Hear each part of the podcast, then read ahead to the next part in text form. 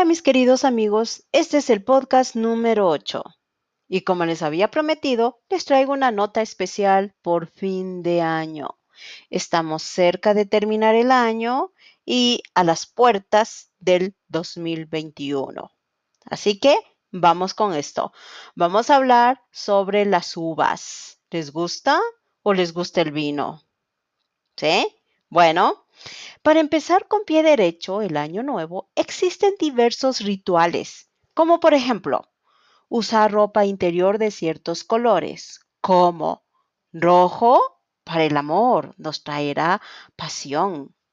Amarillo para el dinero, nos traerá riquezas. Limpiar la casa profundamente nos traerá buenas energías. Correr alrededor de la casa o de la manzana con una maleta, esto nos traerá viajes la lista de propósitos de Año Nuevo y así muchos más.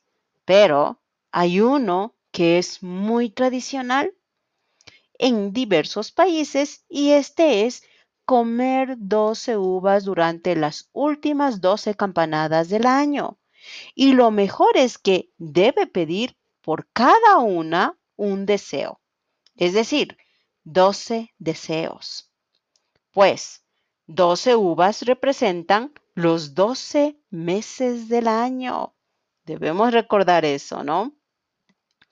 Pero, ¿de dónde viene esta tradición? ¿Dónde se creó esta costumbre? Les invito a descubrirlo. Vamos conmigo.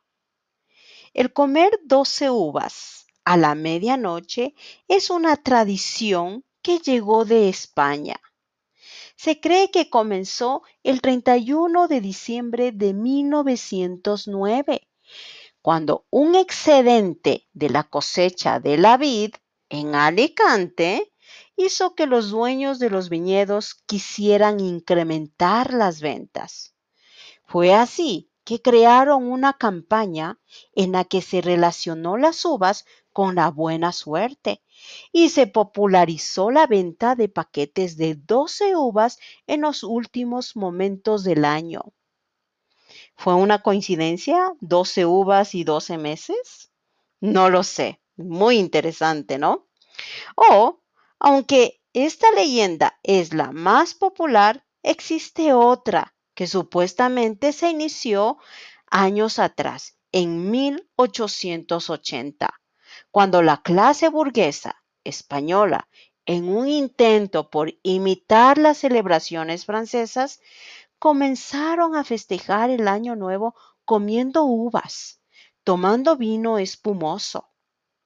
Poco después, esa costumbre fue adoptada por cientos de madrileños que iban a la Puerta del Sol para oír las campanadas a medianoche y a comer uvas. Así que amigos, a comer uvas y pedir los deseos, algunos se cumplirá, ¿no?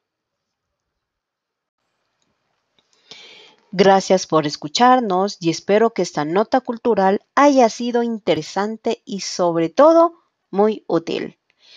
El año que viene habrá temas diversos, recomendaciones para aprender una nueva lengua, notas culturales y muchas sorpresas más. Así que no dejen de escucharnos.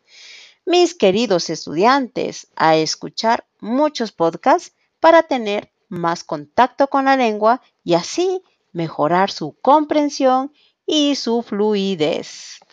Pueden escucharnos en Spotify, iTunes, Stitcher, YouTube o directamente en nuestra página web que es www.espansol.com.